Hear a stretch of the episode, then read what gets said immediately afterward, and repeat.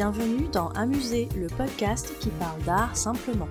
Je suis Julie Bonneau, je vis à Paris, j'aime l'art, la culture et les musées, et j'ai créé ce podcast pour partager cette passion. L'objectif d'Amuser, c'est de raconter l'art autrement, de raconter l'art de manière ludique et décalée, de ressentir l'art sans trop l'intellectualiser. Si comme moi vous aimez apprendre sans faire trop d'efforts, vous êtes au bon endroit. Un nouvel épisode d'Amuser est mis en ligne tous les lundis. Vous pouvez vous abonner à Amuser sur les plateformes iTunes, Spotify, SoundCloud, Stitcher et Podcast France. Vous avez le choix. Je serai ravie de recevoir vos commentaires et suggestions, voire vos 5 étoiles si ce podcast vous plaît. C'est le meilleur moyen d'encourager et de soutenir Amuser. Vous pouvez également me suivre sur les réseaux sociaux, sur Instagram et sur Twitter c'est le compte amusé underscore fr, et sur Facebook et sur la chaîne YouTube sous le nom Amusé.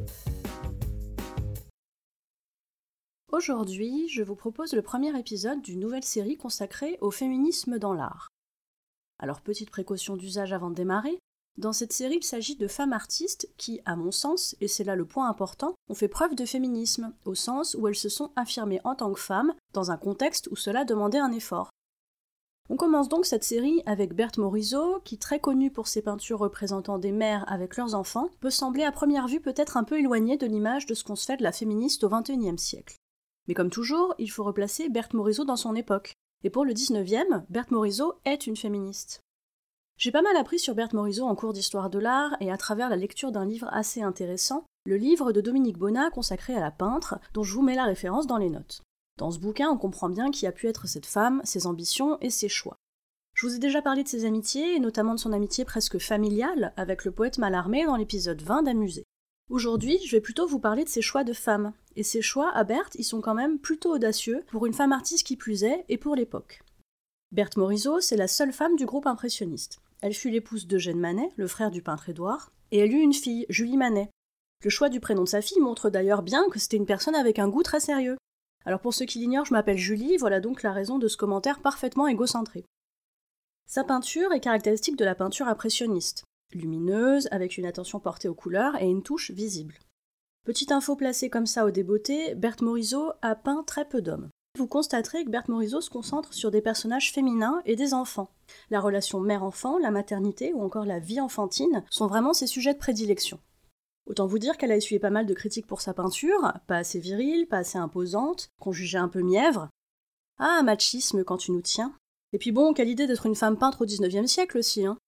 Mais première qualité que je lui trouve, l'obstination. Malgré les critiques, Berthe Morisot peint ce qu'elle veut. Je vais vous avouer un secret, c'est exactement ce genre de personnalité, comme Berthe Morisot ou Édouard Manet par exemple, qui m'inspirent et qui me font penser que, dans la vie, il faut avant tout être en accord avec ses envies, ses choix, ses raisons, et que, secondairement, que les gens aiment ou n'aiment pas, n'adhèrent ou n'adhèrent pas, franchement. Dans les moments où je doute, je pense à ces personnalités et ça me porte. Voilà, c'était une petite parenthèse comme ça, euh, une petite confidence, mais j'avais envie de vous en parler.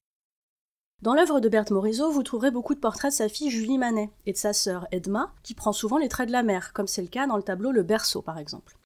Moi j'adore les portraits de Julie Manet, il y en a tellement et à tous les âges qu'on pourrait faire un album avec l'évolution de Julie Manet selon son âge. Mon portrait préféré de Julie par Berthe, c'est celui où elle figure avec son père Eugène dans un jardin. Il s'agit de la toile Eugène Manet et sa fille, et elle est visible au musée Marmottan-Monet, musée de mon cœur, comme vous le savez déjà.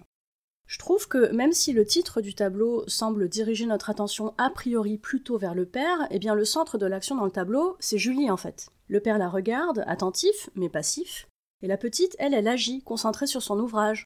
On est forcément attiré par l'activité de cet enfant, parce que même le regard du père est braqué dessus. C'est donc Julie le sujet principal du tableau. J'aime aussi dans ce tableau l'ambiance fleurie, joyeuse, mais tranquille. On sent une osmose entre les personnages et entre les personnages et la nature. C'est une vision rassurante de la famille et du lien parental, je trouve.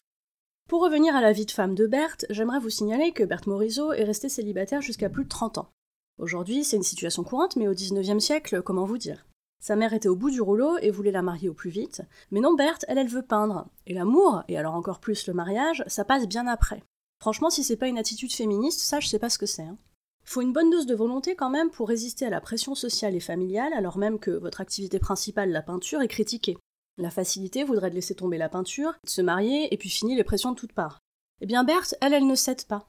Elle peint au détriment de la quête du supposé grand amour, qui est le destin classique des femmes du XIXe siècle. Belle personnalité quand même. J'espère que son parcours vous portera comme il me porte parfois. Vous trouverez dans les notes de cet épisode des références intéressantes en lien avec le sujet traité. N'hésitez pas à me faire part de vos commentaires sur Amusé. Si vous souhaitez encourager ou soutenir ce podcast ou simplement dire que vous l'appréciez, n'hésitez pas à lui mettre une bonne note sur les plateformes d'écoute. Non seulement les bonnes notes ça fait plaisir et c'est encourageant, mais ça permet en plus de faire connaître Amusé. Merci à vous